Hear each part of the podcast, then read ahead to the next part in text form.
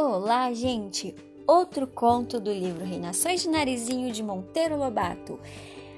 Com a parte Narizinho Arrebitado, o conto de hoje é A Costureira das Fadas. Depois do jantar, o príncipe levou Narizinho à casa da melhor costureira do reino. Era uma aranha de Paris, que sabia fazer vestidos lindos, lindos até não poder mais. Ela mesma tecia a fazenda, ela mesma inventava as modas. Dona Aranha, disse o príncipe, quero que faça para esta ilustre dama o vestido mais bonito do mundo. Vou dar uma grande festa em sua honra e quero vê-la deslumbrar a corte. Disse e retirou-se. Dona Aranha tomou da fita métrica e, ajudada por seis aranhinhas muito espertas, principiou a tomar as medidas. Depois teceu depressa, depressa uma fazenda cor-de-rosa com as estrelinhas douradas, a coisa mais linda que se possa imaginar. Teceu também peças de fitas e peças de renda e peças de entremeio, até carretéis de linha de seda fabricou. Que beleza! ia exclamando a menina, cada vez mais admirada dos prodígios da costureira. Conheço muitas aranhas em casa de vovó, mas todas só sabem fazer teias de pegar moscas. Nenhuma é capaz de fazer nem um paninho de avental. É que tenho mil anos de idade, explicou Dona Aranha.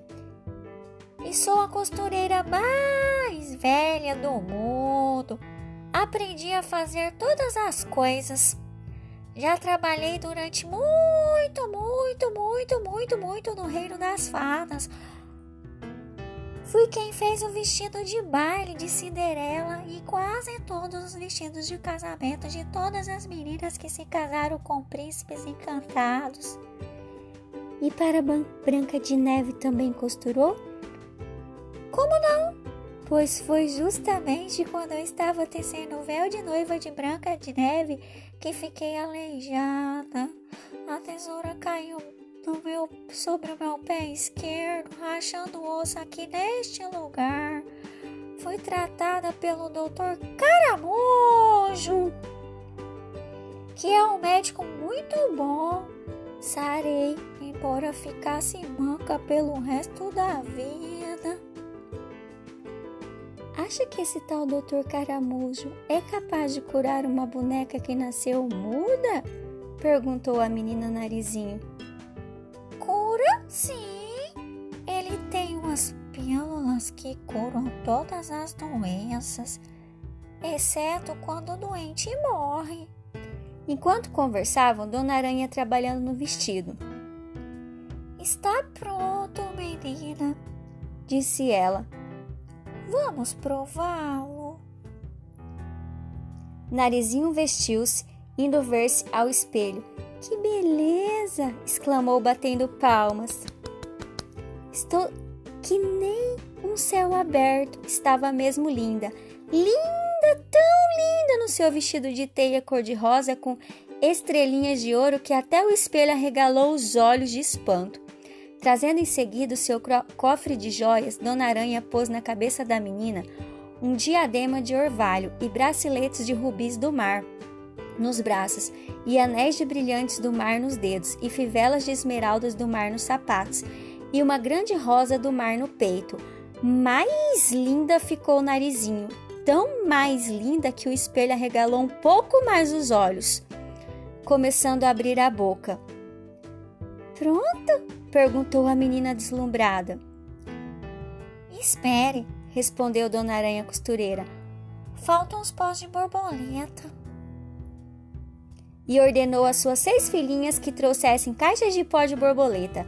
Escolheu o mais conveniente, que era o famoso pó furta todas as cores, de tanto brilho que parecia pó de céu, sem nuvens misturado com pó de sol que acaba de nascer. Povilhada com ele, a menina ficou tal qual um sonho dourada. Linda, tão linda, tão mais, mais, mais linda que o espelho foi arregalando ainda mais os olhos. Mais e mais e mais e mais e mais. Quack! Rachou de alto a baixo em seis fragmentos. Em vez de ficar danada com aquilo, como o narizinho esperava, Dona Aranha pôs-se a dançar de alegria. Ora, graças! Exclamou num suspiro de alívio. Chegou afinal o dia da minha libertação. Quando nasci, uma fada rabugenta que detestava a minha pobre mãe virou minha aranha, condenando-me a viver de costuras a vida inteira. No mesmo instante, porém, uma fada boa surgiu e me deu esse espelho com estas palavras: No dia em que fizeres o vestido mais lindo do mundo, deixará de ser aranha e serás o que quiserem. Que bom! aplaudiu o narizinho. E no que vai se transformar a senhora agora? Não sei ainda, respondeu a aranha. Tenho de consultar o príncipe. Sim, mas não virem nada antes de fazer destes detalhes um vestido para Emília. A pobrezinha não pode comparecer ao baile assim em fraldas de camisa como está. Agora é tarde, menina. O encantamento está quebrado. Já não sou costureira. Mas minhas filhas poderão fazer o vestido da sua boneca Emília. Não sairá grande coisa, porque não tem a minha prática, mas há de servir, disse a aranha. Onde está a senhora Emília? Narizinho não sabia. Depois que furtou os óculos da velha e saiu correndo, ninguém mais vira a boneca. Dona Aranha voltou-se para as seis aranhinhas. Minhas filhas, disse ela, o encanto está quebrado e logo estarei virada no que quiser. Vou, portanto, abandonar esta vida de costureira, deixando a vocês o meu lugar. O encantamento continua em vocês. Cada uma tem de conservar um pedaço de um espelho e passar a vida costurando até que consiga um vestido que o faça rachar de admiração, como sucedeu ao espelho grande.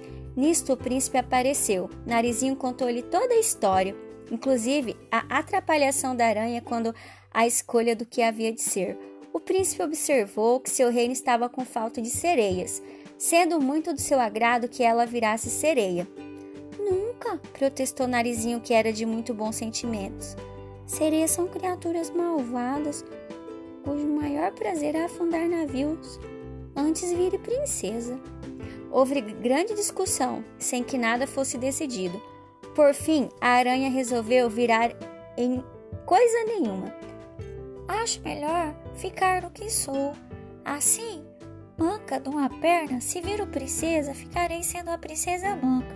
Se viro sereia, ficarei sendo a sereia manca, e todos caçoarão de mim.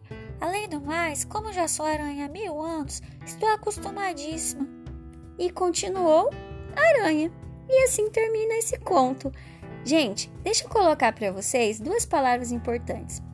Aqui nesse conto, é, fala que ela, a Dona Aranha pega uma fazenda para fazer o tecido para narizinho. Fazenda aqui quer dizer tecido, tá? Tecido. No século XIX, no século XX, fazenda, além de ser grandes extensões de terra, né, também eram nomes dados a tecidos. Ah, eu vou, eu vou à loja comprar 3 metros de fazenda, comprar tecido. Outro detalhe, a Emília desapareceu ao pegar os óculos. Fala, fala no conto os óculos, vocês perceberam? A Emília pegou um óculos só, mas tudo que acompanha a palavra óculos tem que ser no, no masculino, óbvio que óculos é masculino, isso a gente não tem dúvida, e no plural. Então, assim, meus óculos, os óculos, nossos óculos, mesmo que a gente tenha um só, porque é um monóculo e outro monóculo para virar óculos, os óculos. Até a próxima, beijo para vocês, até o próximo com.